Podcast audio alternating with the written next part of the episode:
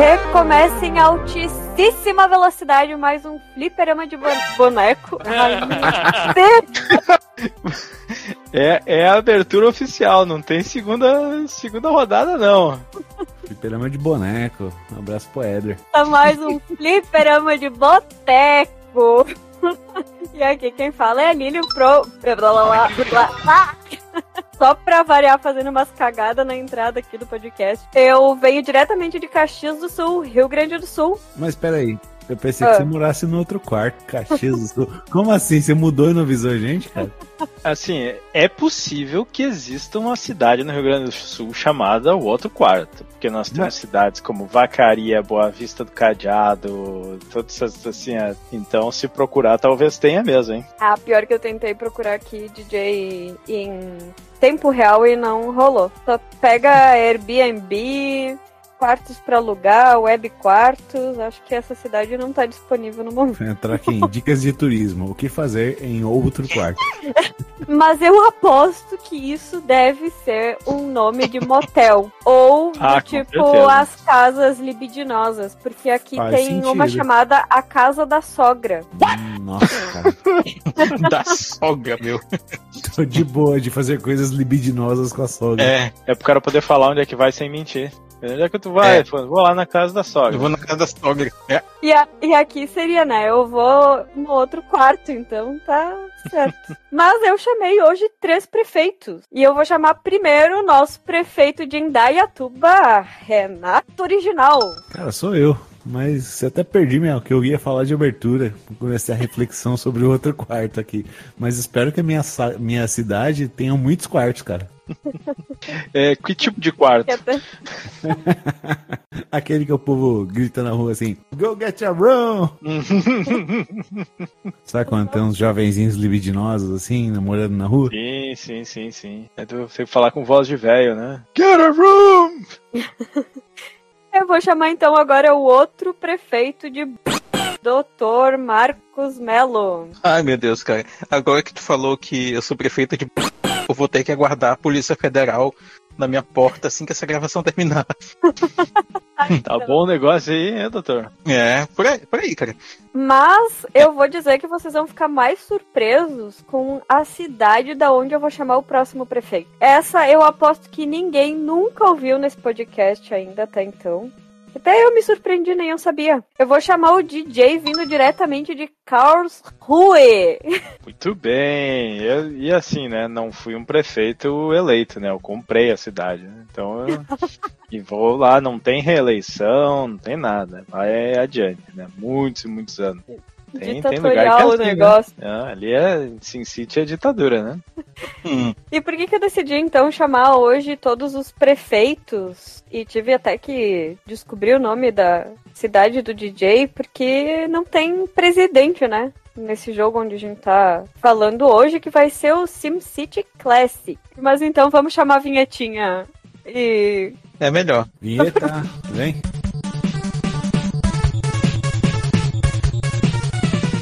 Se você quiser enviar um e-mail para a gente, você manda um e-mail para contato@fliperamadeboteco.com. Se você quiser entrar no nosso Facebook e o nosso Twitter, é facebook.com/fdeboteco e o Twitter também é twitter.com/fdeboteco. O nosso grupo do Telegram é t.me barra fliperama de boteco. E você pode também ajudar a gente lá no Padrim com algum dinheiro, alguma verba que você possa em padrim.com.br barra fdb. E roda a vinheta.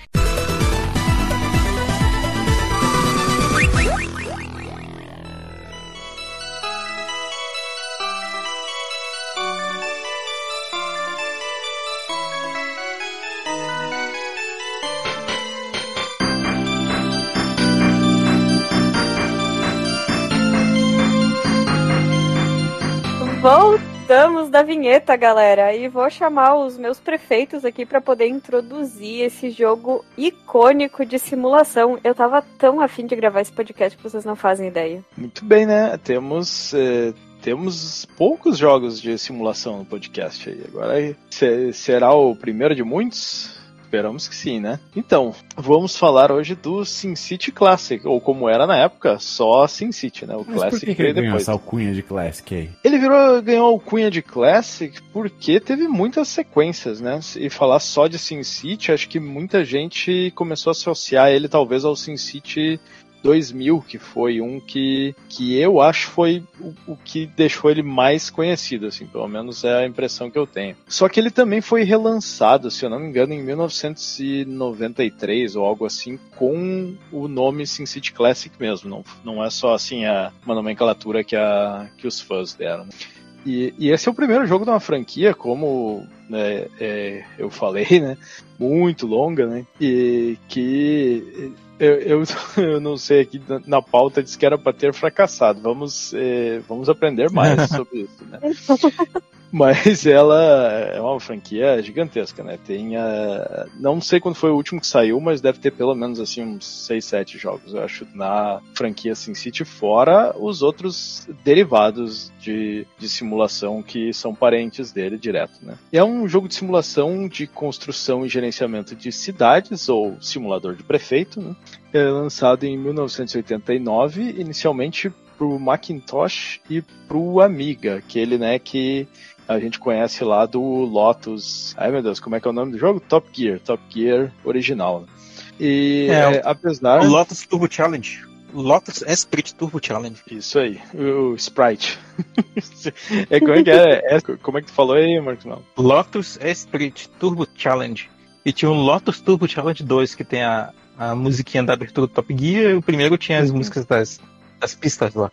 Muito bem, é um- é- esse primeiro tem um nomezinho meio complicado, né? Mas é, É. a- Deixa eu, apesar eu tenho uma de dúvida honesta agora, DJ. Tu falou sobre a- as plataformas é que o, o jogo foi lançado. A Maxis foi a, conce- a que concebeu o jogo, né? Ela- a Maxis é uma empresa de, sediada em que país? Ou era, né? Em que país exatamente? Agora pergunta. vou ter que chamar especialistas aí. É norte-americana. Pode dar uma. Olha aí. Porque eu achava por muito tempo, né? Pelo menos na, época que eu era adolescente e lia as revistas de videogame, né? E lia sobre jogos como o Theme Park, o Theme Hospital.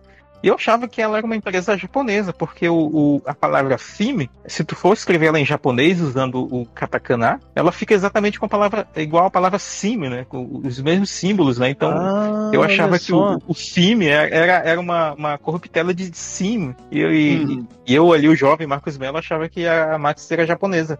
Ou, a empresa que fazia esses jogos era japonesa, né? que eu nem sabia que era Maxis né? naquele Interessante, período. mas Eu acho, Dr. Marcos Mello, que tu agora quebrou todas as dimensões possíveis pra SimCity. Tu elevou, elevou a história de desenvolvimento ainda, que já é boa, hein? Aham. Mas é que o Dem Park e o Dem Hospital não são da mesma empresa, né? Eles não são da Maxis. Se eu não me engano, Aham. É, eu não sabia como eu falei, né? é o, o Dem Hospital é da Bullfrog e o Dem Park Isso. eu acho que também é, mas aí eu vou ficar devendo, não tenho certeza, né? E, e se eu não me engano, o Dem Park é, é parque de diversões, né? É Uma dos, é, das palavras em inglês que tu pode usar para parque de, de diversão. É, então, mas, mas Sim. bem interessante isso aí que tu, que tu trouxe, doutor. Talvez no fundo tenha aí alguma, Pois é, é, né? alguma ligação. Vocês jogaram um que você tinha que gerenciar, tipo, o inferno e o paraíso, cara? Eu achava Foi, ali ele, ali ele escreveu o texto, se eu não me engano, no, no,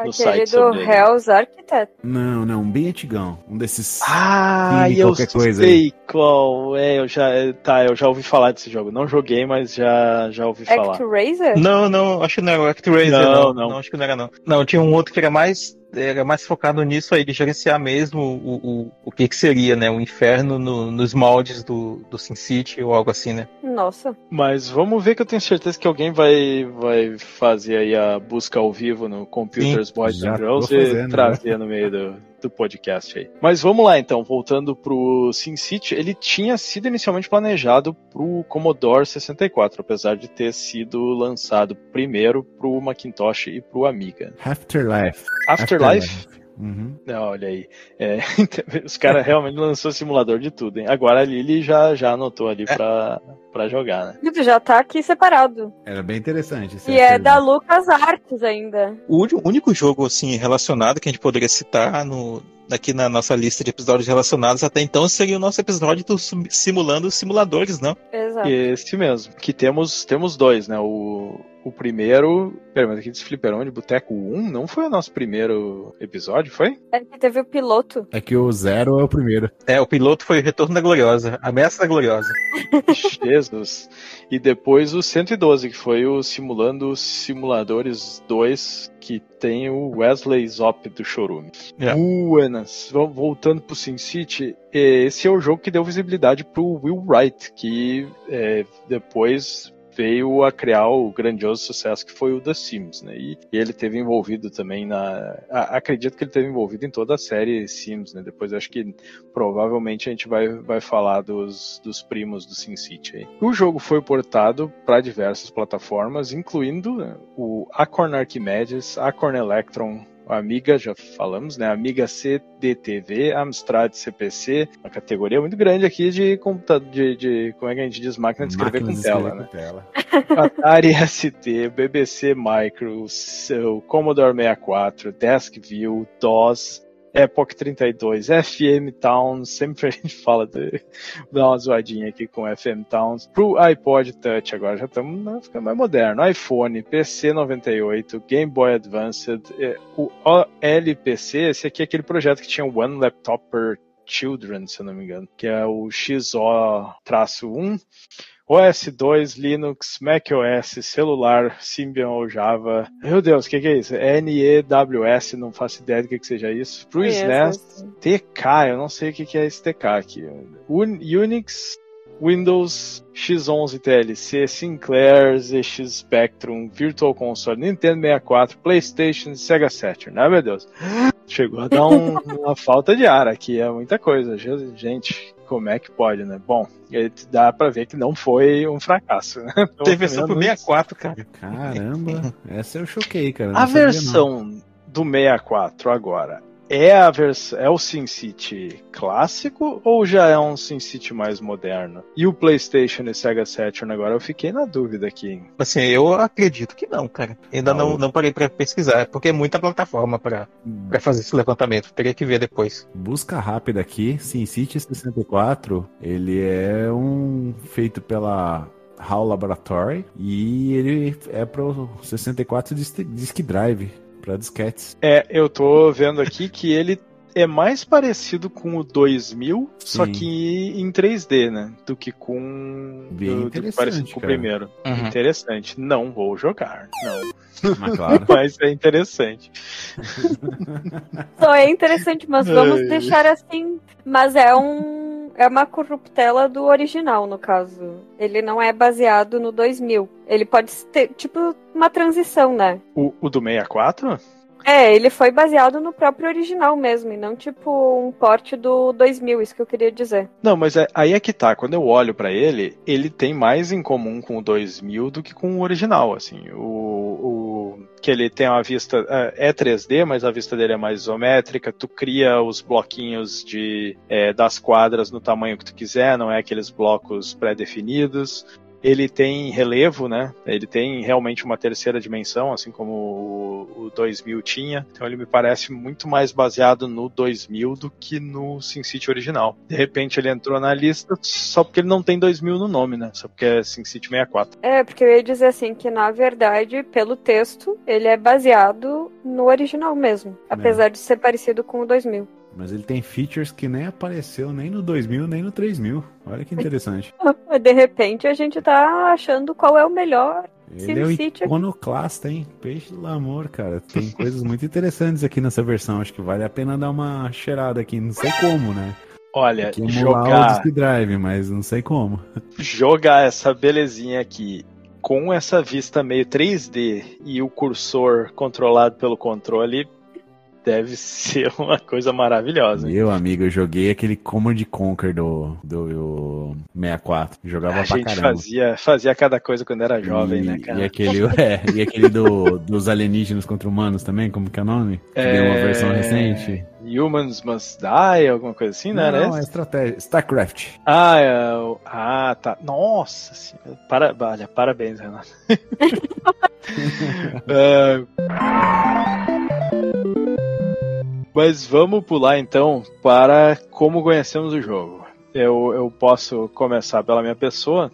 Eu conheci essa versão o, o, através de um port do Super Nintendo. Mas isso já foi na época dos emuladores, né? Eu nunca vi ninguém jogando ele no Super Nintendo na locadora, alguma coisa assim, ou ele para alugar, assim. Então foi é, mais tarde, né? Devo confessar aqui que, que eu joguei ele enquanto trabalhava. Eu não vou mentir, tinha uma época que eu não tinha muito o que fazer no trabalho, então, né, quando o chefe ia dar uma passeada, eu pegava o emulador e, e jogava uns joguinhos. E aí eu já conhecia o 2000, já tinha jogado muito, muito, muito na vida o 2000, assim, até antes de jogar esse aqui. Mas, mas esse aqui foi através do port do, do Super Nintendo mesmo. Então, vou, vou deixar a por último, só pra ver se eu tenho uma surpresa, né? É... Doutor Marcos Mello, como conhecer esse jogo? Eu conheci esse jogo não exatamente jogando ele, mas foi lendo sobre ele em revistas tipo a Super Game Power, Ação Games na época, né? Que falavam hum. da, de sequências e de jogos inspirados nele, né? Como eu já comentei mais cedo.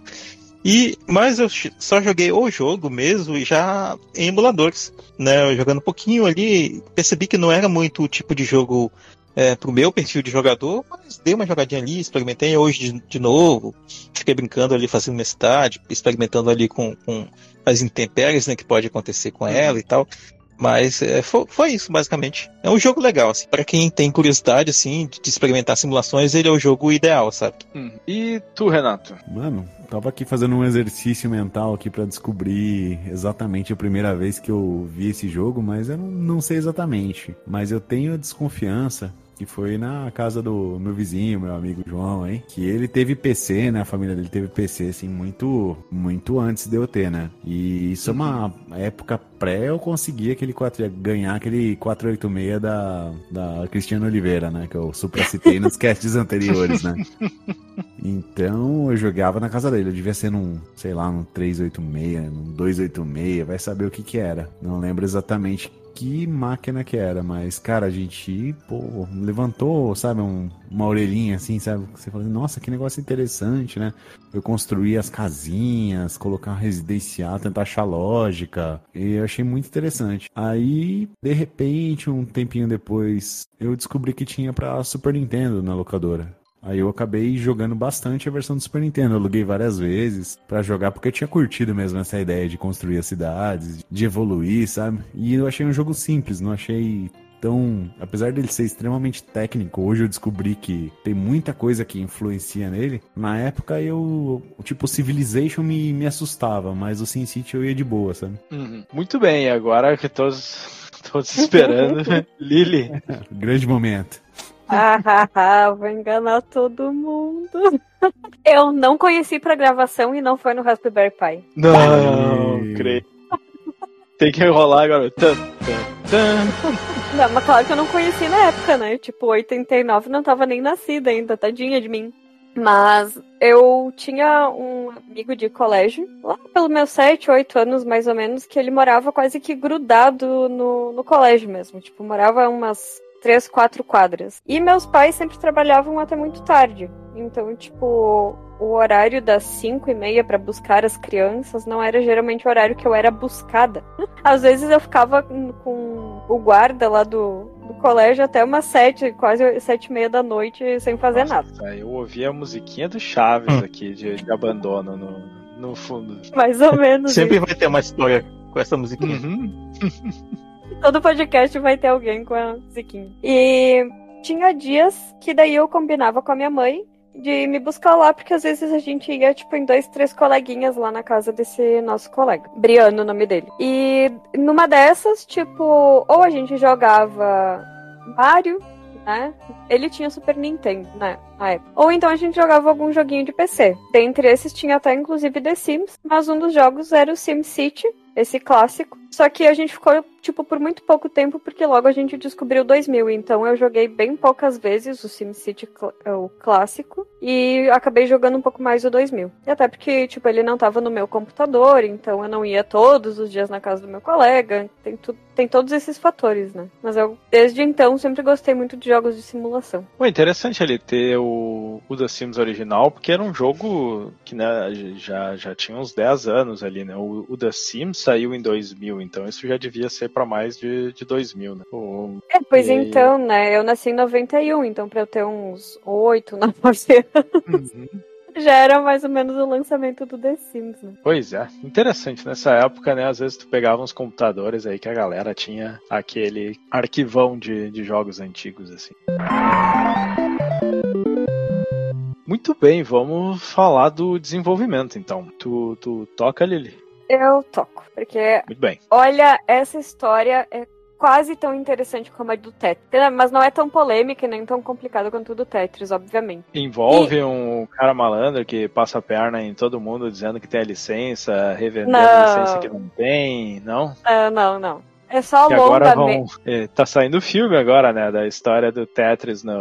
Eu não sei se é filme ou é série, mas tá saindo acho que no serviço da Apple. Eu vi o trailer e tem perseguição de carro, tiroteio. Eu digo, hã? Como é que os caras devem ter inventado? Eu já fiquei assim, eu pensei, puta, vamos fazer um filme bom, assim, com a dramatização boa do negócio. Os caras já meteram as coisas lá que eu já perdi o interesse também. Vamos ver. Eles já inventaram mais do que já é complicado. Mas enfim, a história de desenvolvimento do SimCity começa em 85, na verdade com outro jogo do William Half Wright, que pra mim vai ser o Will correto. Em 85 ele tinha lançado um jogo chamado Raid on Bungling Bay para Commodore MSX e Nintendinho. Nesse jogo, o jogador pilotava um chopper e o objetivo era destruir alguns arquipélagos enquanto tipo, sei lá o que nesses arquipélagos tentavam derrubar ele, porque se vocês forem botar vídeo ou qualquer coisa desse jogo na internet, tu nem entende exatamente o que, que tá acontecendo, o que, que tu tinha que fazer. Uhum.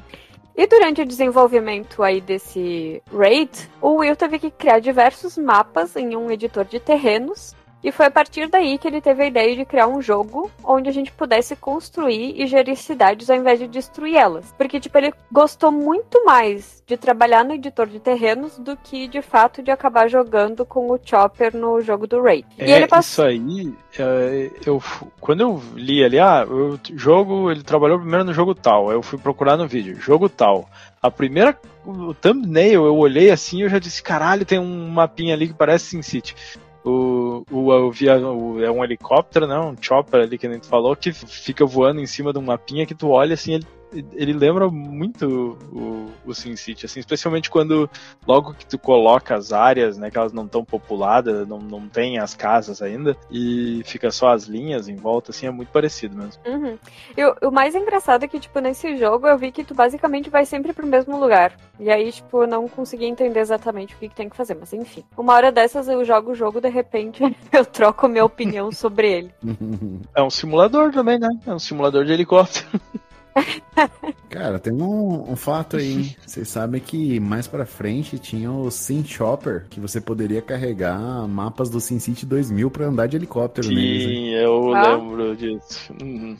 Ah, e vou te dizer que eu acho esse Raidon Bungling, ele parece muito mais um jogo de Atari do que de qualquer outra coisa, né? Eu achei, assim, meio... É que ele é bem simples, né? A vista de cima, assim, com praticamente só linhas, né? Ele é quase preto e branco, assim, né? É. Mas por incrível que parível, o jogo Raid foi um dos primeiros jogos, isso é um veja você, tá? Um dos primeiros jogos americanos a ser licenciado no mercado japonês pro Famicom. Enquanto nos Estados Unidos ele vendeu pouco mais do que 20 a 30 mil unidades, isso graças ou infelizmente por causa da pirataria, né? Porque até o próprio Will comenta numa entrevista que, tipo assim, todo mundo que ele conhecia já tinha jogado o jogo mas não era compatível com o número de cópias que eles tinham vendido. Uhum. tipo assim, ah, meu vizinho jogou, beleza, tem a cópia? Não, não tem. Mas no Japão o jogo vendeu cerca de um milhão de unidades. Isso foi tão significativo para ele e o repasse financeiro foi tão importante que, segundo o próprio Will, isso era o suficiente para que ele pudesse viver vários anos apenas programando um novo jogo, e que esse novo jogo acabaria sendo SimCity, inicialmente pensado para o Commodore 64. Aí pensa só, tipo, tu tá com a Maravilha, né? bolso cheio de grana e tu pode se divertir um pouquinho enquanto tu pensa se tu vai trabalhar ou não. Veja você dois. O Will era arquiteto e engenheiro mecânico de formação, mas ele não tinha diploma. Então eu não sei se ele foi um autodidata ou, enfim, ele fez algum cursinho, como se diz que não estava aprovado pelo MEC, por isso ele não pode tirar certificado. Não sei como é que foi o negócio. O SimCity se chamaria Me- Necrópolis, mas essa- a ideia foi mudando ao longo do próprio projeto. Outro veja você também é que jogos de simulação anteriores ao SimCity, a gente tinha o Yellow River Kingdom e Utopia. Bem meia boca pelo que eu vi, mas enfim, não sei se vocês já jogaram algum desses dois jogos. É, é, desculpa, quais jogos? Yellow River Kingdom e Utopia. Não, joguei, não, nunca joguei. Que bom. Uma curiosidade aí sobre o nome original dele, o Micrópolis. Eles lançaram o código-fonte em 2008, eles abriram o código-fonte do SimCity original. E quando tu abre o código-fonte, tu, tu pode abrir o código, mas o nome do jogo, ele tem uma marca registrada, né? Tu não pode usar Uhum. o mesmo nome. E aí eles usaram esse Micrópolis, que era o nome original, quando, quando eles abriram o código. Sim, tanto que quando eles abriram o código, até tem um texto embaixo que diz que as pessoas podem usar esse código para fazer o que bem entenderem, mas não podem vender nada relacionado a SimCity. Tipo, o nome realmente hoje está como propriedade, como propriedade intelectual da EA e a Uhum. Game. Em uma entrevista para o livro, livro do Tristan Donovan, Will diz: Na verdade, o que me levou aos jogos foram os robôs, porque eu os construía quando era adolescente, meu Deus, cara. Tipo, essas coisas mecânicas estranhas de peças aleatórias, e meio que passou de modelos para robôs, para jogos. Comprei meu primeiro computador Apple II para conectá-lo aos meus robôs e controlá-los enquanto os construía. E foi nesse ponto que realmente aprendi sozinho a programar. Enquanto fazia Raid on Bungling Bay, é, ou é Bungling Bay, não sei, tive que construir outros programas para me ajudar a construir esse programa. Tive que construir um programa que realinhasse os conjuntos de caracteres. Outro permitiria que você percorresse o mundo e colocasse esses pequenos ladrilhos para construir essas ilhas e escadas e tal. Na verdade, eu me diverti mais com isso do que pilotar um helicóptero.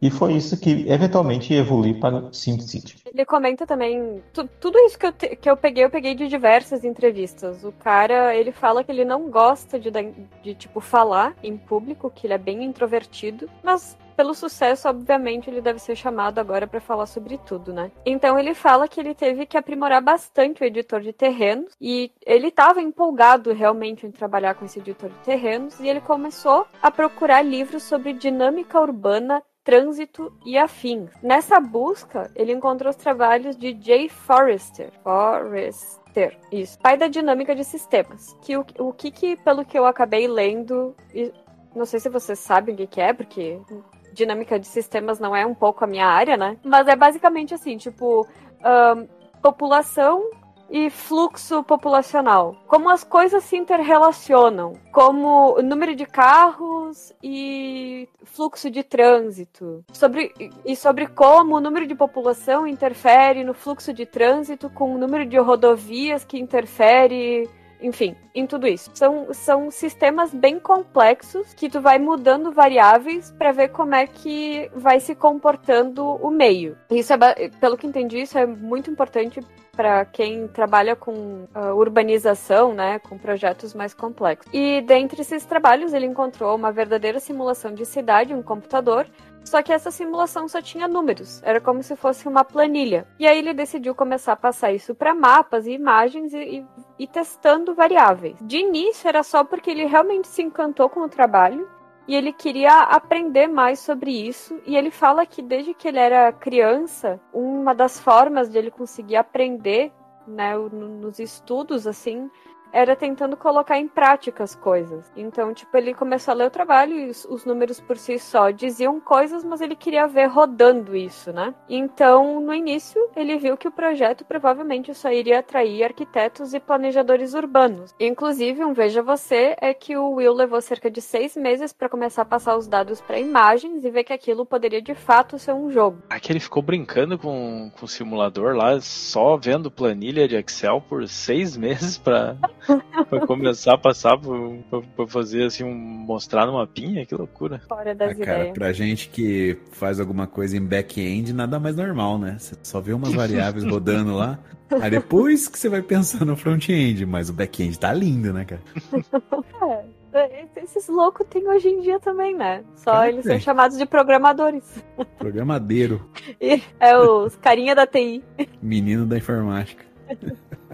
O rapaz que trabalha com os computadores. É. Outro veja você é que em outra entrevista, o Will Correto, ele comenta que também se inspirou em Christopher Wolfgang John Alexander, que é um arquiteto e crítico de construções modernas, mas, embora ele tenha pensamentos atuais, assim. Esse cara, ele tem, na verdade, tipo, muito trabalho. Se vocês abrirem o Wikipedia dele, vocês vão ver que o cara é cheio cheio, da, cheio das ideias. Ele foi bem importante, tipo, pro SimCity, mas especialmente pra criação do The Sims mais tarde. Tanto que ele, o Will falou que ele chegou a conversar com esse Christopher. Ele teve a honra, né, de conversar com o Christopher depois de um tempo. Só um, um parênteses aqui que eu tinha demorado quando tu falou a primeira vez pra entender porque é do Will correto. Ah, Will Wright. mas não é de direita, né? Will Wright de correto. De certo. correto, correto. Em 87, então, o Will se associou ao Jeff Brown, que era um investidor, para criar a Maxis, ou Maxis. Eu não sei como é que se pronuncia o nome disso. Eu E- sempre falei Maxis mesmo. O barulhinho é que eu acho que seja de uma garrafa d'água ficou muito legal. Eu acho assado também. Achei que fosse no Discord, mas não é não. Ai, meu Deus. Volta. Ó, a memória. Memória não. A pessoa se dispersa com tudo. A Maxis, então, foi comprada em 97 pela EA. E até, na verdade, eles disseram que até queria que fosse assim, né? Porque o, o negócio deles não era ser empresa e sim, enfim, criar jogos. Ah, eles criaram, então, a Maxis com o objetivo de auxiliar a publicação do SimCity, que au- atualmente é conhecido como SimCity Classic. Porque eles estavam com dificuldade, porque o jogo não era tradicional, não tinha uma história de tipo, ah, você ganha e você perde. Bom, pensa, o negócio devia ser muito desinteressante pra época, porque tu olha assim, tipo, ah, tá, vou construir casinha, não sei o que. Deve ter sido muito difícil vender. Nas versões posteriores, eles até introduziram aquela coisa dos cenários, né? Que aí tu tinha um objetivo, assim. Tu ganhava uma cidade que tava de um certo jeito e tu tinha que resolver um problema em X tempo. Mas na versão original não tinha isso, né? Ele era um jogo sem... que tu não ganhava, né? O jogo não acabava. Tu só... tu ia crescer a tua cidade até onde tu quisesse e até tu encher o saco. É, tanto que ele diz assim que o jogo era pra pessoas que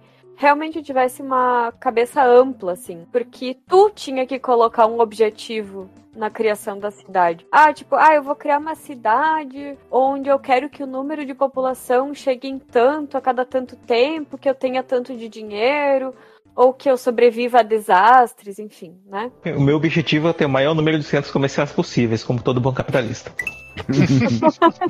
Que sejam objetivo todos é- meus. Meu objetivo É. é sobreviver ao Godzilla, né?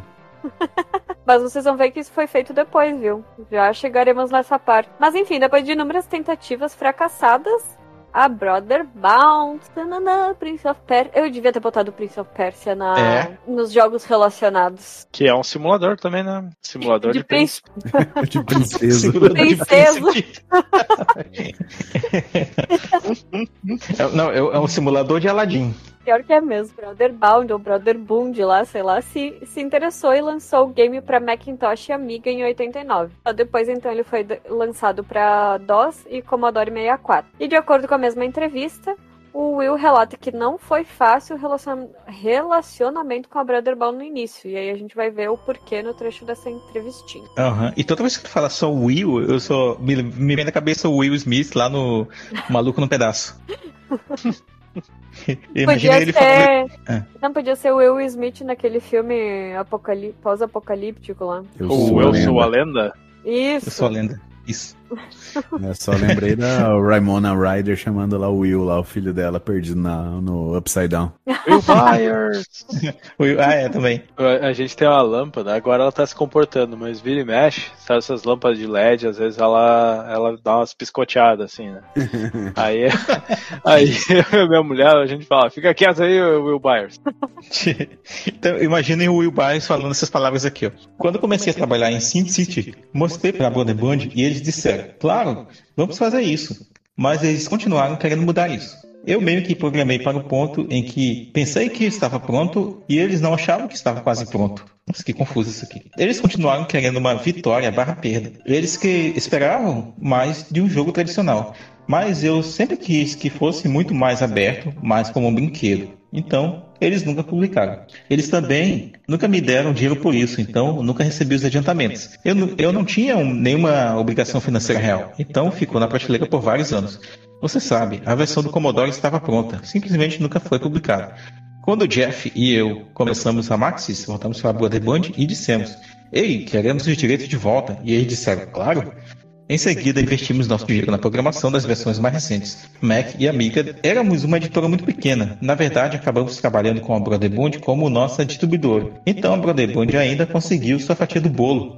Eles foram fundamentais para o lançamento da Maxis. Eles eram pessoas muito legais e estavam nos mostrando as cordas e nos ajudando financeiramente, em termos de gerenciamento de estoque e todas essas coisas. Nós éramos como uma editora afiliada da Brotherbound por vários anos depois disso. Falam que eles, tipo, não guardaram rancor da Brotherbound por não ter uh, tipo, ter tido a. ter lançado, assim, logo que eles disseram: não, o jogo tá pronto, é isso aí. Porque, enfim, ninguém realmente tava querendo lançar. Não foi só a Brotherbound que eles tentaram. Tinha mais umas outras duas empresas que. eu não lembro mais o nome, que também não queriam lançar. Enfim, daí, para poder lançar então pro Amiga e pro Mac, que eram. Uh, como é que dizer? Computadores? Que eles estava... eram concorrentes do, do PC, né? Eram, eram outros tipos de computadores ali que estavam tentando ganhar espaço. É, mas eles daí decidiram investir neles porque estavam entrando no mercado com mais. eram novos, né? Enfim. Uhum. Para isso, eles precisaram contratar outros programadores, porque eles não sabiam, eles não tinham noção da programação nesses, nesses PCs. Enfim, com isso o jogo ficou mais elaborado, tinham mais camadas foram adicionadas, o mapa tinha maior resolução, mas tinha a mesma estrutura básica para simulação e os mesmos conjuntos básicos de ferramenta. O mapa tinha 80 por 90 em vez de 128 por 128. Os gráficos tinham uma resolução muito menor, cerca de 4 pixels ao invés de 16, mas o núcleo do modelo e o ajuste não mudou muito. E de acordo com o Will, também não mudou muito para o SimCity 2000 ou 3000. Provavelmente para essas versões, né? Eu acredito, porque para outras versões, para mim, tem um salto gigantesco. Assim. E em outra entrevista, o Will comenta que os desastres não foram planejados no início, que é o que eu estava falando antes, que a, a o Godzilla que o Renato comentou, ele não tinha sido planejado imediatamente na versão do Commodore. Só que ele percebeu que isso nem foi planejado e nem foi lançado nem no Amiga, né? Ele é que viu que as pessoas estavam usando a escavadeira para atacar a própria cidade e descobriu que quando as pessoas usavam a escavadeira para atacar a cidade, elas começavam a dar risada. Tipo, e que os prédios explodiam, as pessoas, tipo, se divertiam explodindo a cidade. Ele vendeu o jogo dele pra um bando de psicopatas, né, cara?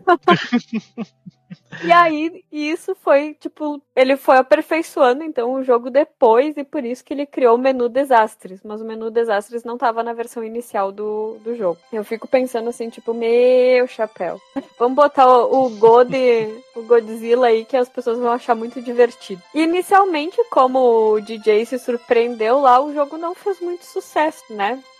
Todo mundo olhou aquela coisa assim, tipo, que eu vou fazer com essa bosta? Mas o jogo foi ganhando notoriedade de boca a boca, até que uma revista, a Time, embora o Will às vezes diga que foi a News, Newsweek, nem acho que ele lembra direito qual revista foi, fez uma reportagem e as vendas começaram a disparar. O conceito de simulação era novo na época e o jogo foi comprado por diversas escolas devido ao valor educacional. O sucesso comercial foi tamanho, que foram lançadas expansões ainda em 89, provavelmente isso que eu falei dos desastres deve ter vindo numa expansão, isso não está especificado em nenhum local. E também edição de terrenos, modificar o estilo de construções para futuristas ou históricas, um menu que a gente vai falar depois na questão da jogabilidade. É, ele fala ainda aqui, ó. Acho que nossa primeira grande chance foi cerca de três meses após o lançamento, em fevereiro de 1989. Em algum momento, algum redator da revista Time o pegou e escreveu uma crítica de página inteira na Time. Foi a primeira vez que a Time, Time, Time, Time, realmente revisou um jogo de computador. E esse cara simplesmente adorou. Depois disso, muitas outras pessoas começaram a comprá-lo. Nossos pedidos dispararam. Então, mais tarde daquele ano, lançamos a versão IBM e a IBM estava chegando ao mercado naquele momento. Foi interessante porque o SimCity foi lançado e, normalmente, com o mercado de jogos, você lança um jogo e a maioria das vendas ocorre nos primeiros seis meses, cerca de 80% das vendas. E então, elas diminuem e você sai contra o jogo. SimCity era um perfil totalmente diferente. No primeiro ano foi muito bem, mas no ano seguinte vendemos um pouco mais do que no primeiro ano, e no terceiro ano vendemos ainda mais. Uma coisa curiosa da história dos ports é que o, o IBM PC ele tinha sido lançado em 81, e esse jogo ele só foi sair lá em, em 89, né? Então eu acho que o, o IBM PC, que é o que, o que a gente conhecia como PC na, na época, né, que era o mais difundido, eu, eu não entendo porque que eles já não não tinham planejado uma versão para ele, porque eu tenho a impressão que ele era bem mais é, difundido que os outros computadores. E ele, com certeza, até quando, quando eles estavam fazendo a versão do, é, do Commodore 64, acho que eles já poderiam fazer uma versão para o PC, porque ele também era um computador quando, né, naquela época, quando eles começaram, acho que já, já era até um computador de 16 bits, eu acho. Então, é curioso essa é, é, a rota que eles pegaram, assim, de começar no, meia, no Commodore 64 e aí fazer, o jogo já tá pronto, mas primeiro eles fazerem um port pro Mac e pro Amiga para lançar aquele primeiro e depois só sair a versão do, do PC é, é uma história meio tortuosa, assim. Que eu entendi, assim, lendo várias entrevistas dele. Uh, quando ele pensou em programar alguma coisa foi por causa realmente dos robôs que ele construía, né? Sim. E aí na época era muito todo mundo programava pro Apple II. Uhum. Ele disse assim: Ah, eu quero pegar o Commodore 64. Foi tipo assim: vou remar contra a maré um pouquinho pra ver se eu descubro algumas coisas legais, sabe? É, o, o Commodore 64 ele, ele, tinha uma penetração de mercado muito grande nos Estados Unidos, assim, então, e um pouquinho na Europa também. E ele era relativamente barato em comparação aos outros é, computadores, né? Ele era um desses computadores que tu ligava na TV e tal. O, o, Apple II ele já era um negócio um pouco mais profissional, se eu não me engano. Então talvez seja por isso que, que ele quis focar no, no Commodore 64. O, o PC, ele era, o IBM PC, ele era, não era tão acessível, ele era um computador mais para para aplicações de negócio, esse tipo de coisa. Eu acho que talvez isso que, que tivesse feito ele focar primeiro no, no Commodore 64. Mas é, é interessante. Eu queria saber assim qual foi a, a lógica de, de, por exemplo, não ter lançado primeiro a do Commodore 64, sendo que ela estava pronta, assim, né? Esperar fazer o port dele pro Macintosh e daí pro, é, pro Amiga, né? De, de, repente a do Commodore 64 simplesmente estava defasada já quando, quando eles quiseram lançar. É, eu ia dizer ser. que eu acho que foi justamente porque, por exemplo, nenhuma publicadora quis, né? Então eles pensaram, ah, o Mac e o Amiga tá saindo mais no mercado agora, né? Então vamos uhum. lançar, de repente eles se interessem, porque talvez o Commodore ia ficar meio obsoleto, né? para eles talvez não seria tão rentável assim. É, essa versão do Commodore 64, ela realmente parece muito com aquele primeiro jogo deles, tu olha assim. Uhum. É, é bem interessante a semelhança gráfica. É verdade. E o Will comenta que o lançamento, então, pro Mac e o Amiga, tipo, por que, que ele acha que esse jornalista fez a, a, essa reportagem, né? É porque o Mac e o Amiga era mais utilizado por jornalistas e repórteres, e eles acabaram, tipo, jogando o jogo, acidentalmente essa, esse público acabou jogando, tendo acesso né, ao jogo e isso fez com que também uh, vendesse mais o próprio Mac e o Amiga, porque daí as pessoas convencionais estavam comprando esses equipamentos também. Pra também poder jogar Uhum. o SimCity no caso. Interessante. Aí eu fico pensando o seguinte, né? Uma vez que você tem um port pro Amiga, era um pulinho pra jogar pro Mega Drive, né? E só, só, só saíram o port pro Super NES. É, ele não, não seria tão difícil realmente ele, eles fazerem um port pro Mega Drive, eu acho, desse jogo. Eu acho até que ele Tendo tem muito mais a cara do, do, do Mega Drive, assim, em termos de estilo, que o, o Mega tinha Verdade. alguns jogos, né, de, de, de PC também na plataforma. E ele tem aquele estilão, assim, que poderia ser encaixado ali dentro da biblioteca do console, né? Tranquilamente. Sim, concordo. Mas eu acho que daí isso aí tá muito mais porque, como ele já tinha contato ah, com a Nintendo pelo jogo anterior, né? Tipo, conta- contatinhos até no Japão, enfim, pelo sucesso do jogo anterior. Sei se não teve. Porque daí o que que acontece? Era pra ter tido uma versão do Nintendinho que não foi lançada, porque pelo um boato que eu vi, o Shiteru Miyamoto, ele quis tentar cheatar mesmo, porque diz ele que ele tinha a ideia de lançar um jogo parecido com SimCity, que ele ia criar e não sei o que, mas daí veio o Will ah, e propôs a, a venda pro Nintendinho e pro Super Nintendo. Ah, ele, ele foi lá conversar com essa ideia de lançar para os dois. Só que aí parece que o Shiteru conversou com a equipe e eles decidiram lançar só pro Super Nintendo, porque senão ia ficar uma concorrência dentro da própria empresa e o Nintendinho já estava indo para os seus últimos anos, eles decidiram, não, vamos lançar só pro SNES que é melhor para nós, enfim. Uhum. A versão do Nintendinho, ela é, tem, tem. Recentemente acharam, né? Uma, uma versão jogável dela, ou, ou terminaram, não sei, mas é, existe assim, né? Tu consegue achar vídeos. E ela é bem charmosinha, assim, eu achei bem interessante. Acho que teria sido um jogo bacana pro console.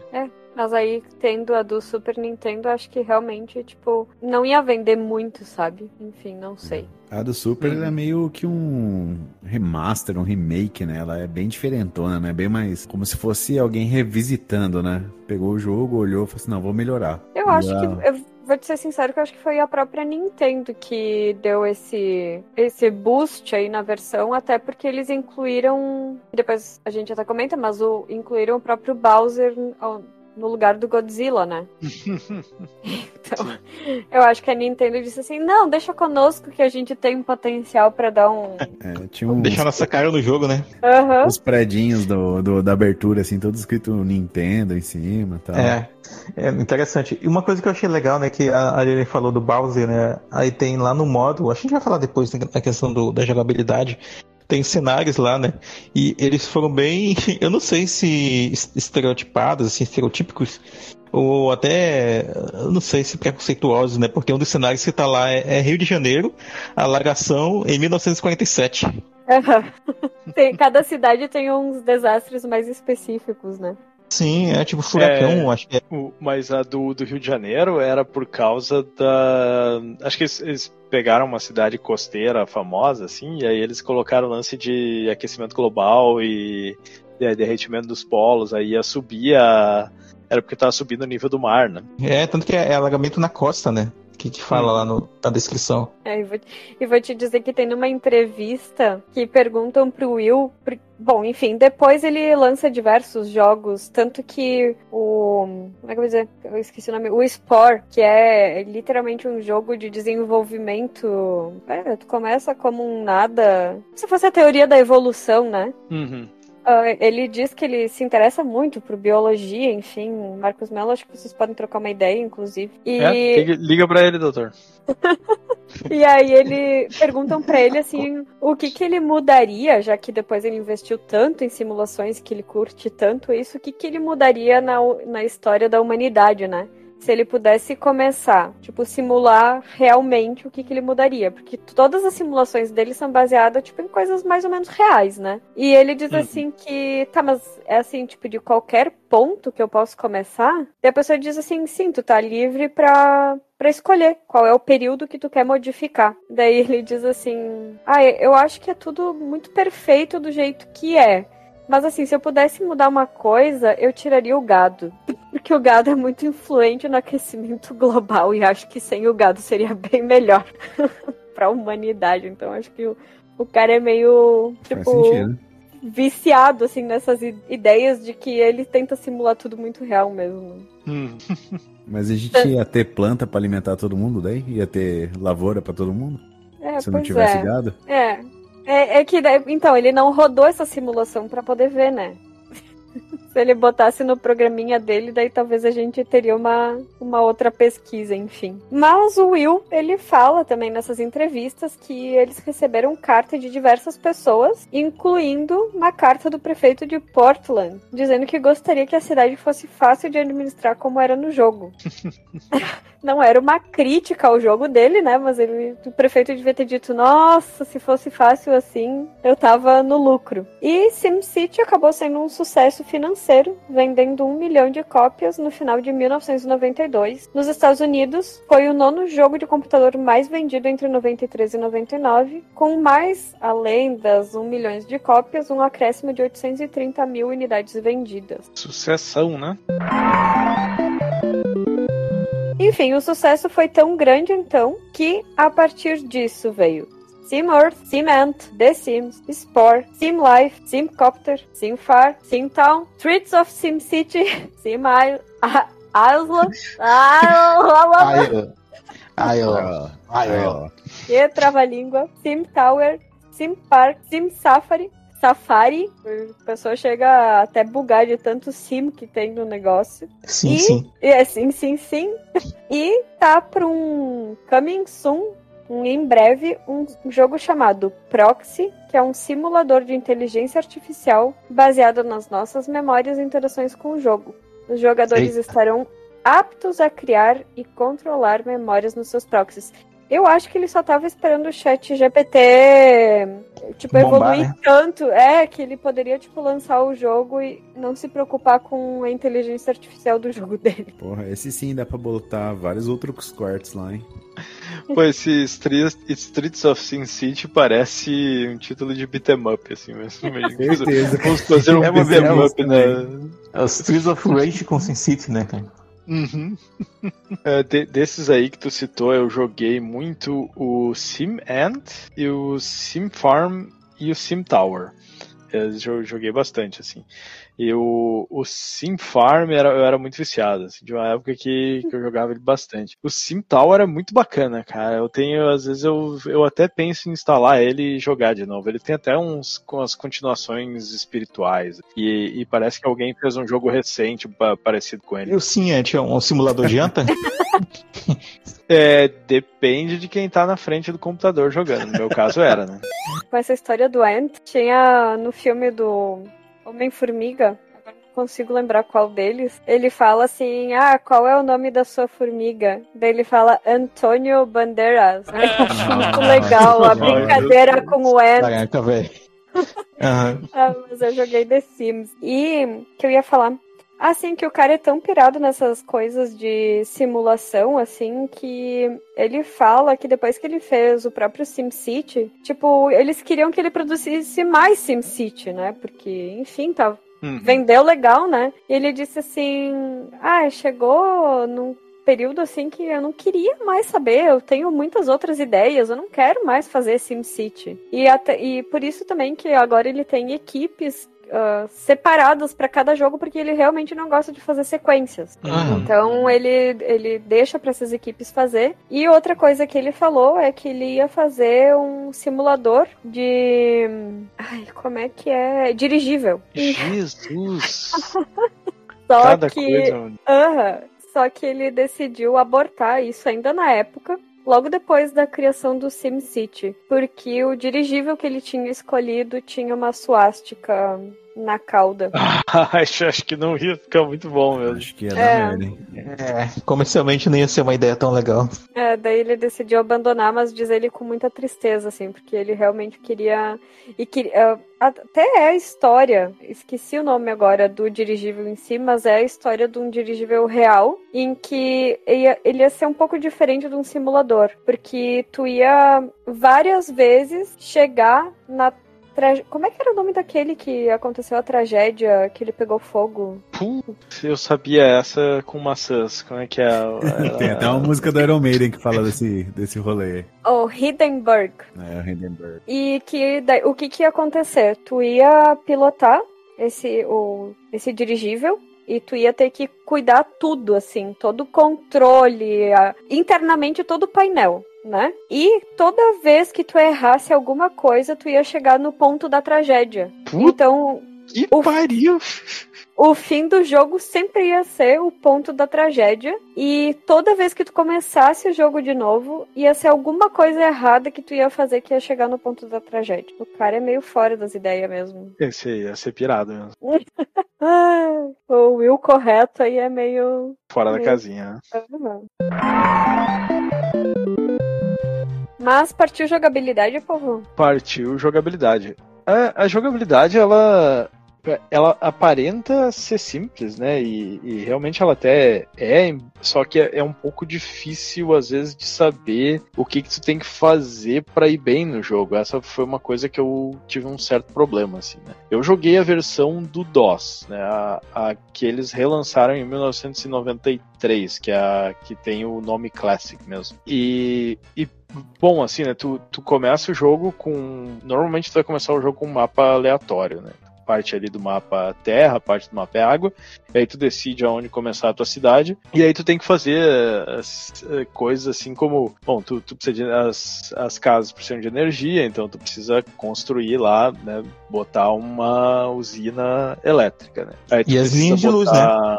E as linhas de luz. Então tu, tu precisa botar é, as ruas ao- aonde tu quer que tenha. Se tu colocar muita rua, por exemplo, tu, tu coloca quando tu vai colocar casa, tu não coloca casinhas individuais, tu coloca tipo um loteamento assim de, se eu não me engano, 4x4 ou 3x3 quadradinhos no mapa, né? Porque o mapa é uma é, um- é uma grade assim, né?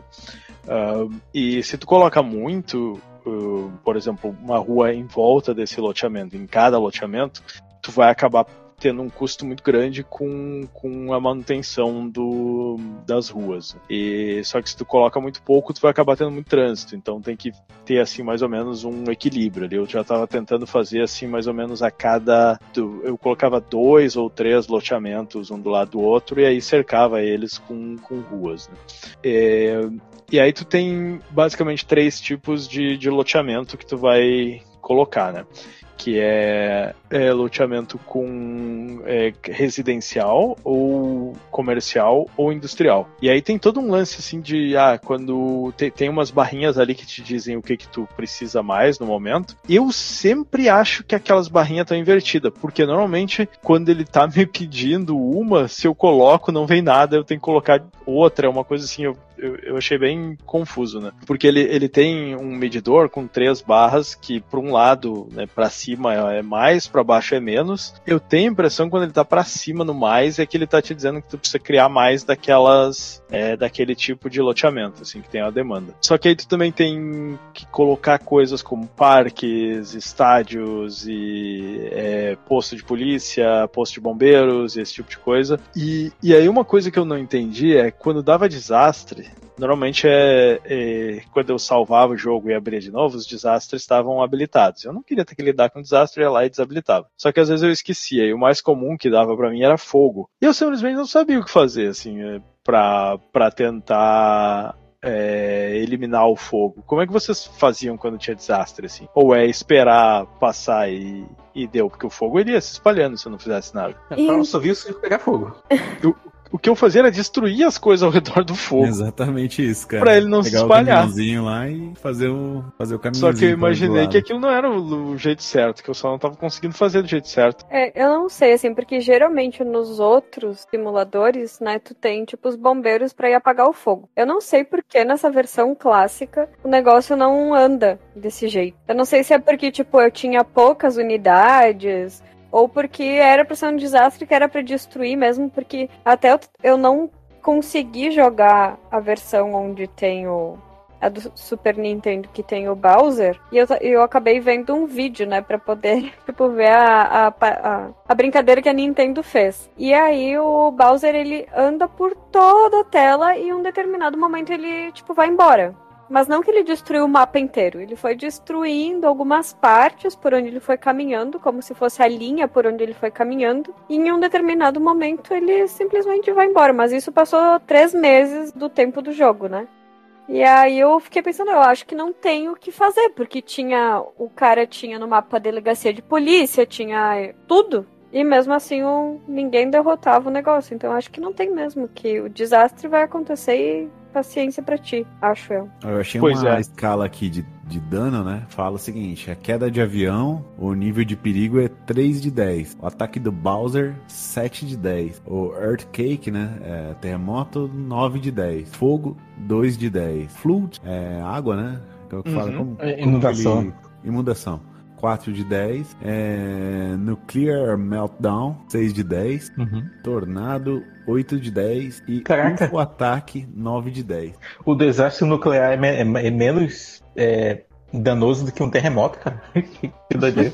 Menos que uma nave espacial também, ó. Os, pima- os Também. nove aqui é nave, a nave, nave espacial É, e terremoto. alienígena. Ah, isso me Sim. lembra outra coisa que ele fala, que eles perguntam pra ele assim, em que momento que ele também decidiu tornar um pouco mais jogo e não tanto uma simulação realística, né? É, quando ele percebeu que podia se tornar um jogo mesmo, ele, se tu for tentar destruir a usina nuclear, né, que é a tua geração de energia, ele colocou como ela explodindo pra fazer as pessoas darem risada mesmo, assim. Porque ele falou, ó, se tu fosse destruir, obviamente ela não ia sair incinerando como acontece no jogo, né? Tipo, tem essa- essas, essas utilidades, né? Esses serviços né, que tu coloca lá, é, bombeiros, polícia e tal. Ali ele comentou né, que ela não viu né, muita utilidade neles frente aos desastres né, que acontecem.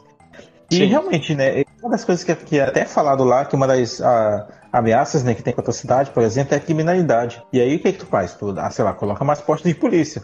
Mas aí qual é o resultado prático disso, né? De tu colocar mais postos de polícia, de tu colocar mais é, sede dos bombeiros ali na tua cidadezinha e tal. É que se tu não tiver essas coisas, né?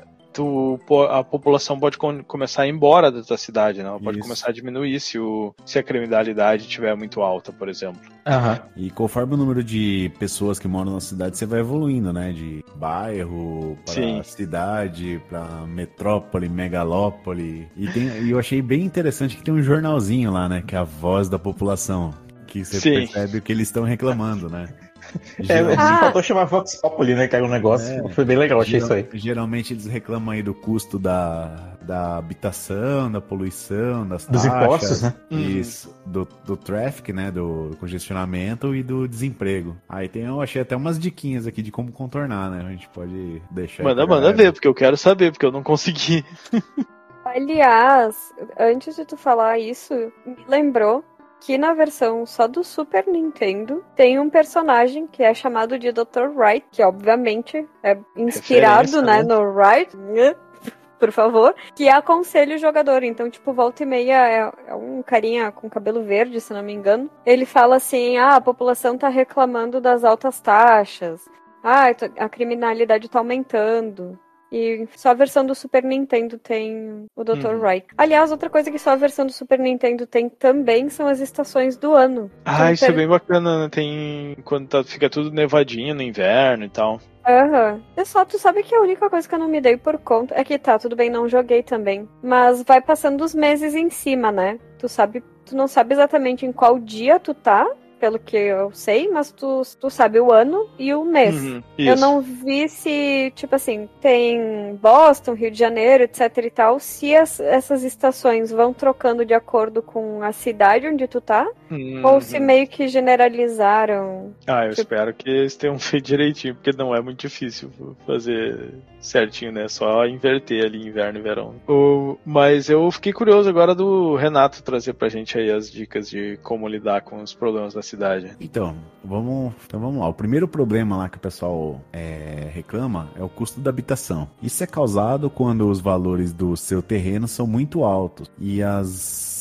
ou as zonas residenciais estão muito distantes das zonas comerciais ou zonas residenciais. Uhum. Para os Porque daí valores tu, de tu gasta mais gasolina pra poder trabalhar. Para os valores de terra serem muito altos, tente ter algumas áreas é, de baixo valor de terra para que as pessoas que vêm para a sua cidade tenham uma escolha. Outro problema de, de- outro problema de suas zonas estarem muito distantes, certifique-se de que as zonas tenham um local apropriado próximo para onde viajar, ou seja, tem que ter transporte. E esse é um problema que no- normalmente esse é um problema que você normalmente deseja ter, pois o lado benéfico dele supera as reclamações. Cara, tradução bosta, velho, não entendi bosta nenhuma. Eu não sei se isso aí não é do 2000, cara. É do Classic. É do Classic? É na versão do Super NES, aliás. Eu acho ah, que assim, tá. pe- pelo que geralmente acontece até em outros simuladores, né? Tu. Se tu deixar, por exemplo, uma zona residencial perto de uma zona industrial, a tua. Tipo, a tua casa vai ter. A tua residência, assim, vai ter um valor comercial muito baixo. Além, por causa da po- poluição, tanto. só- Uhum. Claro, ali era só poluição de modo geral, né? Mas nos outros simuladores depois começa como poluição sonora, a própria poluição de rios, a poluição de ar, enfim. Então tu acaba colocando elas um pouco mais afastadas. E eu acho que ali, de tu ter uma zona residencial próxima à zona, à zona comercial, de ser importante isso, é realmente talvez porque ele pensou no custo de deslocamento mesmo. Até porque daí ele traz como solução, então, tu ter um transporte para que essas pessoas consigam se locomover melhor, né? Eu acho Sim. que é isso. Quando o povo reclama da poluição, tem umas dicas legais aqui, ó. É, você pode colocar as zonas industriais na borda do mapa, porque daí ele não contabiliza, ou É. contabiliza menos, né? Oh, Safado. Ó, ó, amanhã, cara. Pensou se os prefeitos do mundo real começam a fazer isso também? Usa, aí você faz aquelas graminhas, os parquinhos, que, que ele limpa o ar, né? Uhum. Usa o máximo possível do sistema férreo, né? Tem, em vez de usar a estrada de automóveis, né? Esse é asfalto. Ó, tá certo. né? E usa a power, nuclear plants em vez da coal power plants, né? Que ela polui menos. Tu, ah, tu sabe que isso. Acabei vendo um vídeo hoje também de uma pessoa que deu a dica. Tipo, na zona residencial começa a vir casinhas, né? Até a pessoa disse assim: olha que engraçado, tem duas casinhas e a minha cidade já tem 320 de população. São umas casas que cabe o mundo dentro, né? Mas ele deu a dica de tu deletar uma fileirinha de casinhas, mas aí tipo uma a uma, não o quadrado inteiro. E aí tu cria uma nova zona pegando uma parte por cima dessa outra zona. É louco, né? Como é acho que eu tenho é? Tipo assim, te- vamos supor, tu tem um quadrado residencial. Certo. Vamos supor que nesse quadrado vai ser. Eu vou botar um padrão 3x3, tá? Três colunas, três linhas de casa. Uhum. Tu exclui uma coluna inteira com a retroescavadeira, né? Tá. Uhum. Aí, quando tu for criar o outro lote residencial, tu passa por cima dessas três que tu excluiu. E aí tu consegue sobrepor o lote residencial. Mas, mas aí a ideia é tu ter um lote residencial tipo 5 por 3 assim, e criar Isso. um. Ah, entendi.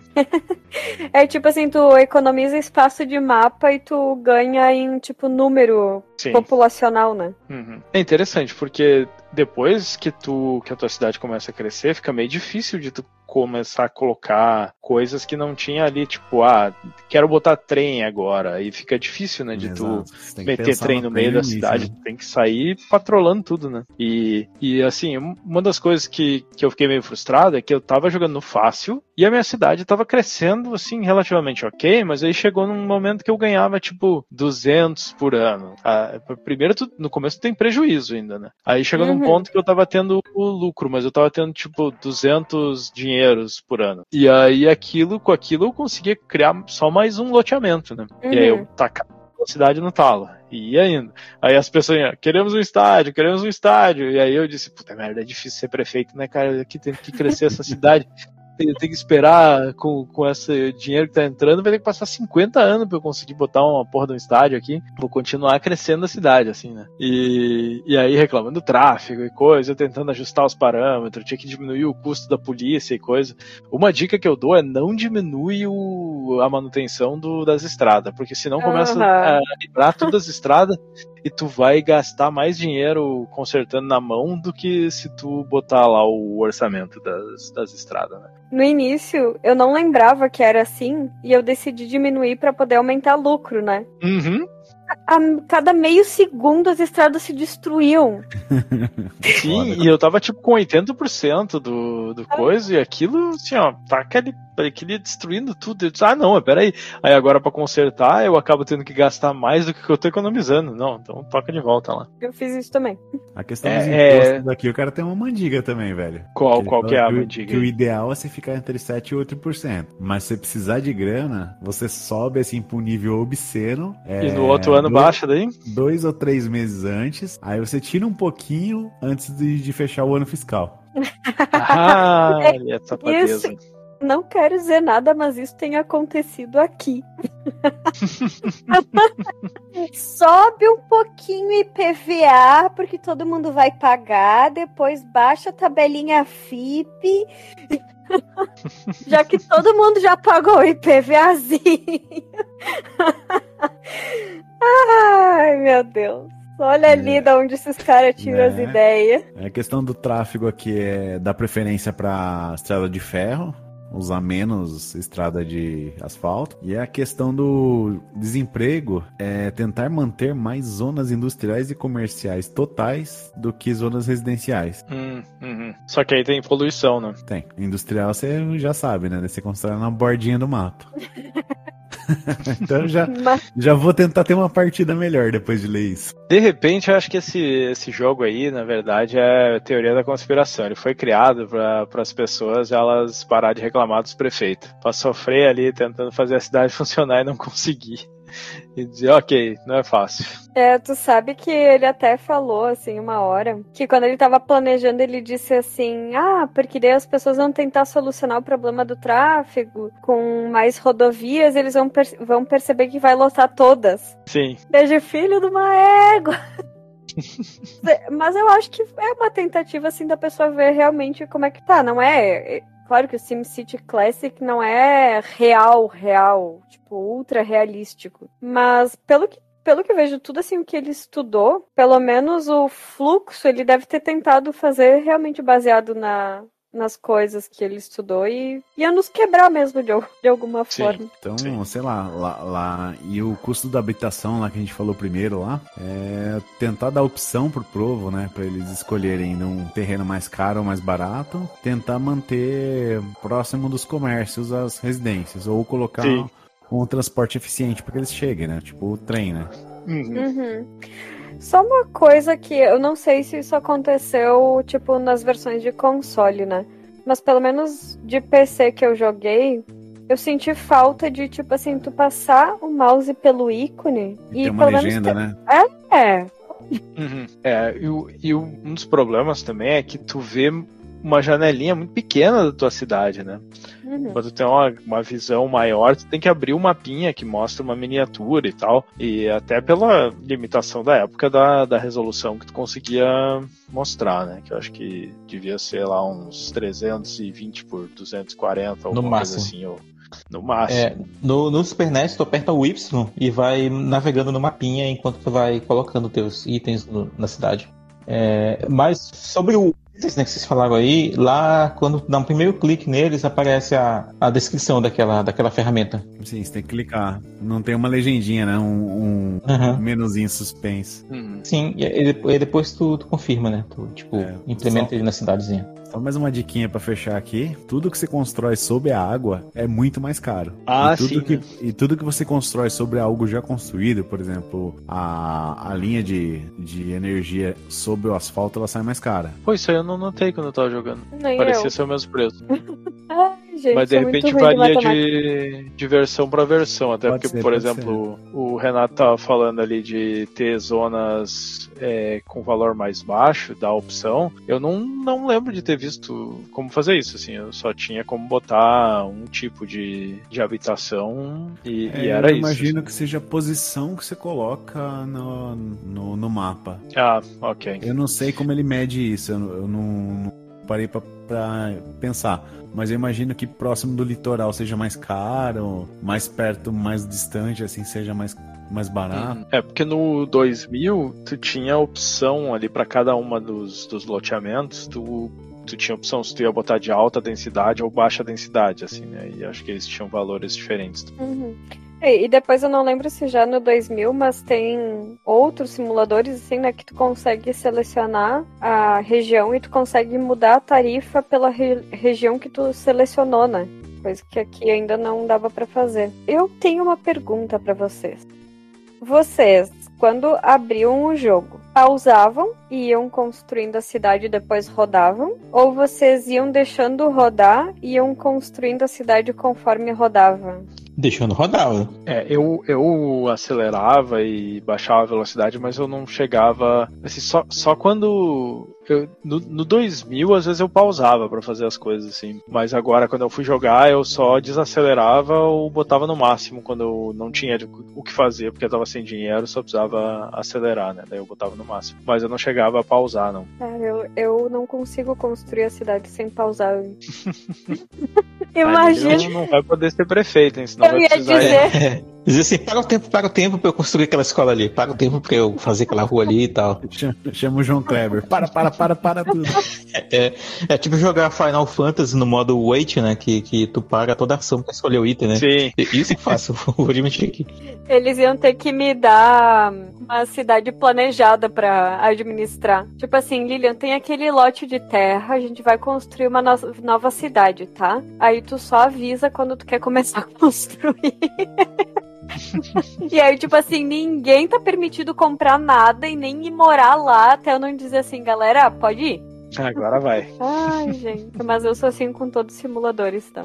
Tu pausa tudo. Tinha um que eu jogava, acho que era o Transport Tycoon, alguma coisa assim, que aí ele não deixava tu construir ou fazer nada quando tava pausado. Pause era pause mesmo. Tu tinha que botar no mínimo daí. Tipo assim, existe a opção de selecionar cenário, né? No computador, daí já vem uma cidade pré-montada. Em todas as versões isso acontece? É por aí, só que na versão do Super Nintendo, pelo que eu entendi, eu não joguei a do computador, são menos opções de cenário montado pra, pra gente ficar brincando, né? Eu dei o exemplo lá do Rio de Janeiro, tem também o dos alienígenas, tem o do é, Furacão em 1906, nos Estados Unidos, tem. que mais que tem? Tem outras aí também. Mas são, são poucas, né? Acho que a, a versão do computador oferece mais alternativas pra pra brincar aí de cenários. E eu acho que tenho mais dois comentários também. Uma, um dos comentários é que em 2008 a Tectoy ela lançou uma versão pro Mega Drive 3, que a gente tava comentando antes sobre o, o Mega Drive ter sido esquecido do Que ano que Ah. foi isso? Tectoy, mano. 2008. Nossa senhora. Uia! um milhão de anos depois. e a outra informação é que na versão também do Super Nintendo, quando tu chega em 500 mil populares em, em população, o, a Nintendo te deu de brinde uma estátua do Mario e tu pode colocar ela, tipo, co- na- como se fosse parte da tua cidade, sabe? Eu, eu lembro que tu podia colocar, a partir de um certo. No 2000, tu podia colocar uma estátua do prefeito, que era tu, né? Mas isso aí é interessante. es- já Põe, põe a estátua do Mario aí. Temos que dizer que nesse ponto a Nintendo foi inteligente. Bom, acho que o gráfico. ah, Charmosinho. Então, né? Tudo vai depender. Charmosinho pra sua época, né? Depende da versão É. também. É, do Commodore eu acho que é bem triste de jogar mesmo, assim. É bem- muito mais parecido com o primeiro Mas- jogo dele. Tem que ter muita imaginação, né? Imagina os ZX Spectrum. Ai, Deus. Mas, mas é legal, cara. Eu, eu admito que é, é bacaninha, assim. Ele lembra muito aqueles estilos de. Até, é, eu tinha comentado mais cedo que ele tinha muita cara de Mega Drive, né? Tu pega aqueles jogos de estratégia né, que eram comuns no Mega, tipo, sei lá, um Game Ground da vida. Ou até no Super NES mesmo, tipo Fire Emblem, que, que- não chegaram nos Estados Unidos naquele período, mas que ele parece é, um jogo tático, né? Assim, claro que tu não vai ver bonequinhos brigando, nem, nem nada disso, mas a questão das construções, da, da- Ele é eficaz porque ele se propõe, né? Ele tem ainda aquela carinha de jogo de computador daquele período, mas é, ainda assim ele é eficaz no que ele se propõe, né? Como diria o pessoal do Rapadura Cast, ele cumpre a proposta. Exatamente. E eu vou te dizer que a versão do ZX Spectrum é menos pior do que a do Commodore, hein? Sim, sim. Veja você. Tem que usar uma certa imaginação, né? Quando tu olha pra aquilo ali, assim. Mas ela é melhorzinha mesmo. Achei que fosse pior. E, enfim, a, a trilha e, e sons, assim, tipo, acho que chega uma hora que enjoa um pouco, sabe? É. Ele vai alternando as musiquinhas, né? Eu, eu não consegui fazer funcionar no meu DOSBox ali, então não, nem, nem sei como é que é a música. Eu achei a música, assim, meio. Tipo, não é Repetitiva. chata, mas é que, é que tu pode ficar horas no mesmo cenário, né? Sim. Então, tipo, vai enjoando um pouquinho. Musiquinha Até. elevador. É, É, é, bem, é por aí, por aí mesmo. Aí tu abaixa o volume, deixa ali ela só de, de white noise, né? Enquanto tu vai fazendo tuas coisas e tal. É, é, é por aí. Acho que música de elevador é uma boa descrição. E não é mal composta, ela é até legal, sabe? Não, não não é a música do, do Rival Truth, assim, que é enjoativa. Ela é enjoativa por outros motivos, né? Porque tu, tu já ouviu tanto, né? Tu já ouviu tantos loops dela que tem um momento que cansa. Porque é uma jogatina meio longa, né? Tu tá fazendo uma- várias ações Sim. ali repetitivas, tu tá meio de vigilância sobre a tua cidade e tal. Mas ela, assim como o gráfico, ela cumpre a proposta dela e, e é bacana. É legal, eu diria. Então, galera, vamos rodar a vinheta e ir para os disclaimers. Simbora. Voltando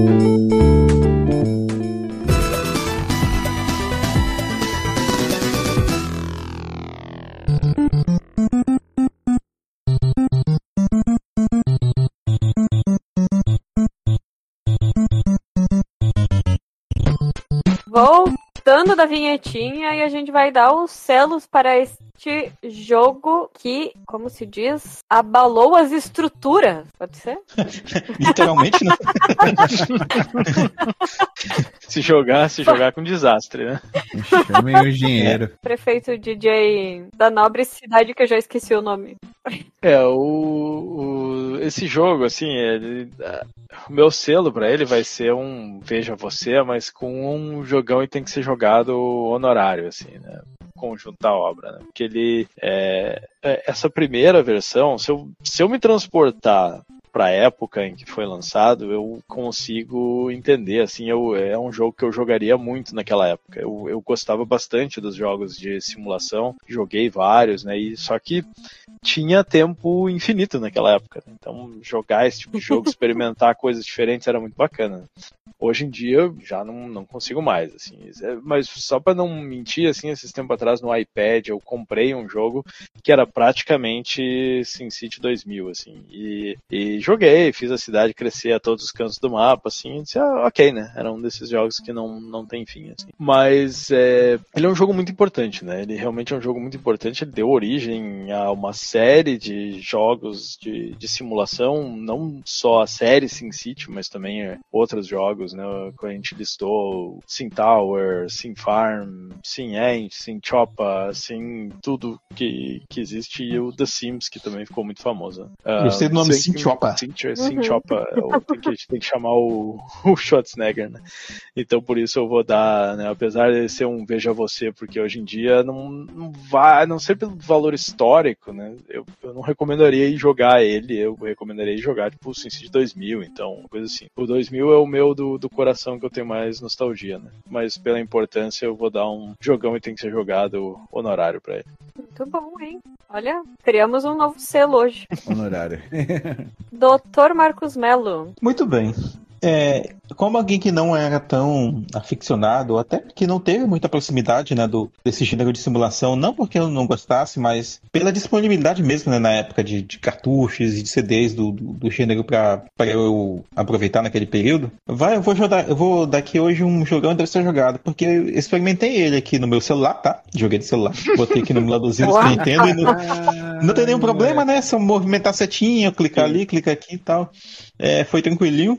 Dá, olha aí, inclusive dá pra jogar aí no seu SNES 9X aí no celular, tranquilão. É, ficar brincando aí de explodir sua cidade, chamar o Bowser, sei lá. É, ou no, no computador aí, numa, na versão do DOSBox, ou tentando uma máquina virtual. Dá pra fazer como você quiser pra, pra jogar aí. E é, enquanto, de novo, né, alguém que não conhece tanto gênero, eu gosto muito do que eu vi, eu achei muito curioso assim, as opções. E, e é claro que isso é tipo Remédio para glaucoma. seria uma porta de entrada para outros jogos jogos aí mais modernos, como o SimCity 2000, e para outros mais avançados, né? Eu achei muito curioso. Então fica aí Tenha selo. muito cuidado, Dr. Marcos Mello, com essas coisas. É, tem que ter, tem que ter muito cuidado, sim. É isso aí. Eu vou te dizer que eu acho que deve ser mais fácil jogar ele pelo celular do que pelo controle de, tipo, de Cara, console, assim. Não, funciona Joystick. redondinho no controle, cara. Eu achei É? que não, mas funciona delicinha, velho. Ah, É, foi- então. Eu não cheguei a jogar agora no controle, mas a a minha memória de quando eu joguei ele no, no Super Nintendo no, no emulador era bem bacaninha. Então, né, j- já que o Renato jogou a melhor versão. Quer dizer, Nintendo 64 ninguém jogou, né? Mas das que foram jogadas, jogou a melhor versão, Renato dá o teu parecer aí. Bom, meu parecer, cara, você me botou numa encrenca aqui quando falou que ia fazer um cast sobre Sin City, né? Esse jogo tava esquecido lá no passado, né? Aí eu fui lá no computador aqui, pá, vamos procurar online porque eu não vou baixar DOSBox, é.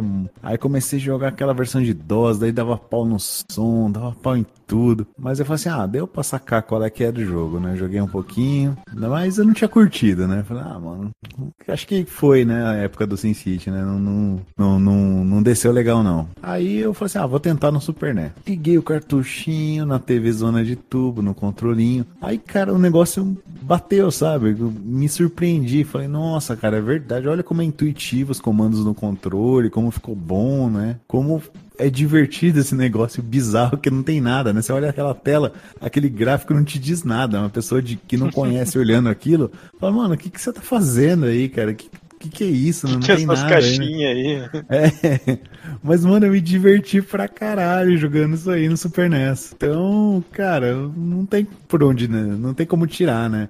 Jogão tem que ser jogado. Ah, olha ali, ó. É, Renato, tu, tu já ouviu falar de um jogo que chama Dwarf Fortress? Não. Então não, não vai atrás, que eu acho que é muito Vai. perigoso, cara.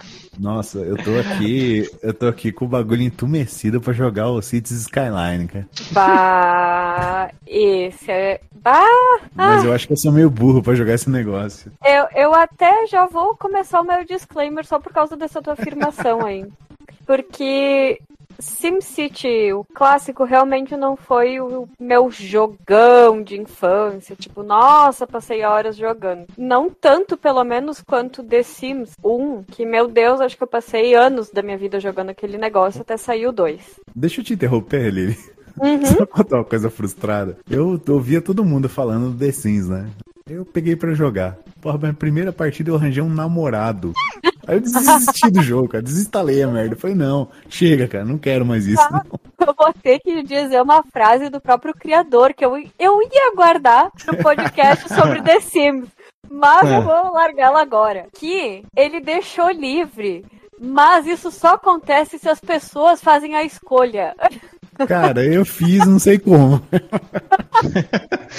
Achei que ali ele fosse falar, tipo assim, aquelas frases clássicas, né? Ah, esse jogo diz muito mais sobre quem tá jogando do que sobre o criador do jogo. No, Mas no é mais fim ou é mais ou menos isso. Pois é. Na hora que eu fiz Renato, o meu Renato. namorado, não falei, ah, não, velho, não, esse jogo tá de sacanagem, vou deixar Renato, quieto. Renato, desencana, Renato. Dobrou a oferta, Renato. Só vou te dizer isso. Mano, você sabe que esse ano eu faço 40 anos, né? Então tá na hora de eu botar um brinquinho, começar a andar com, com roupinhas assim, mais coloridas, né? Deixar pra trás essa. É, deixar pra trás essa. É, deixa pra trás essa carranca de metaleiro, né? Essa porra muito preto, né, cara? Então, Metaleiros Ah. também amam, metaleiros também é, amam. usar uma Ah. colorida. Vamos que vamos, né? É, a gente já viu aqui na- no, no podcast mesmo a tua história com as góticas aí, que eu acho que esse era o desfecho, né, cara? Previsto.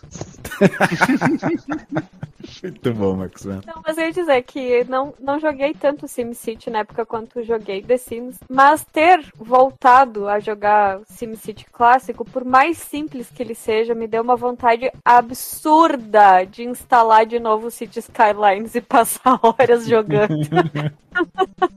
então eu não posso dar outro selo senão jogão e deve ser jogado com veja você assim, porque ele foi o precursor do que tudo que a gente tem de simulação atualmente foi ele que abriu portas para esses jogos que para mim são incríveis, porque eu realmente passo horas e horas e horas jogando, não importa se é em, no ano inteiro, dividido no, em prestações do ano inteiro, assim. Mas o, o cara foi uma mente muito inteligente, não, não tenho como negar isso. Quem for jogar jogo de simulação aí não, não tá acostumado, vai abrir aí a porta para essas drogas, né? Fique de olho no relógio, porque você vai ver ali que piscou, passou, passou horas, né? Eu, eu, eu, quando eu redescobri o Transport Tycoon, que é um jogo de simulação Nossa. também, e aí instalei, tinha, tem uma versão que é o Open Transport Tycoon, que aí é uma versão open source, que é tem mais funções e tal. Isso já faz muitos anos, assim. Instalei, disse, ah, que legal esse joguinho, vou jogar um pouquinho.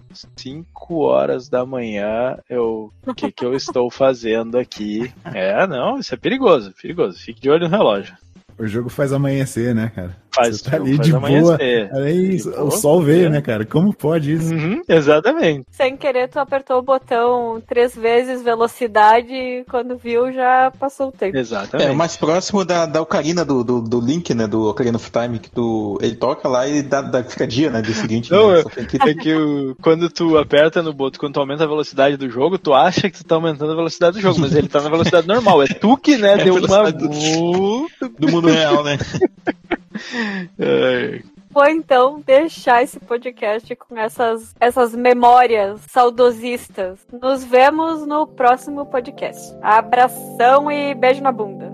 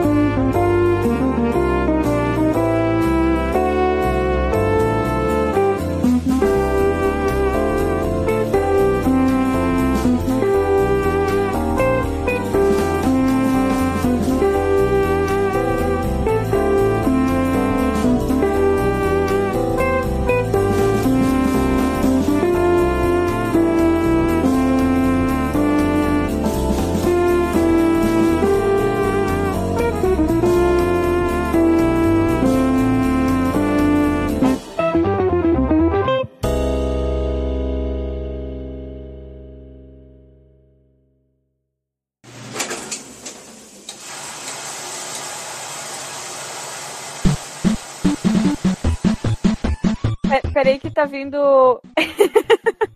Isso aí é eu não o- posso falar alto.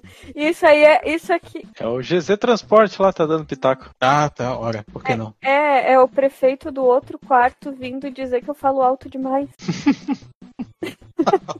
É, briga, briga de prefeito, hein? Não, cara, eu tentei É. tirar ele da gravação hoje, não tem jeito, olha só. Não tem uma gravação que não tem treta. O que, que esse pessoal Sempre do assim, podcast. A prefeitura de vocês vai ter que ser numa lavanderia, né, cara? Toda a gravação vai ter que ter lavagem de roupa agora. né? Vai, vai ter, vai ter um, a sessão do, do podcast, né? Lavagem de roupa suja. Lavagem de roupa suja, exato. Tem uma- Sim, alguma música de fundo que combina com lavagem de roupa suja pra botar no podcast? Na última vez eu botei o tema do. do o, como é que chama aquela, aquele lá que toca no Rock 3? No Eyes of Tiger, 3. né? Ah, sim. Eu acho Essa que isso aqui tu pode botar uma, Botar uma máquina de lavar roupa em funcionamento mesmo. tipo aquelas que o pessoal toca black metal juntos, tá ligado? Que faz um barulhão, faz. tocam junto.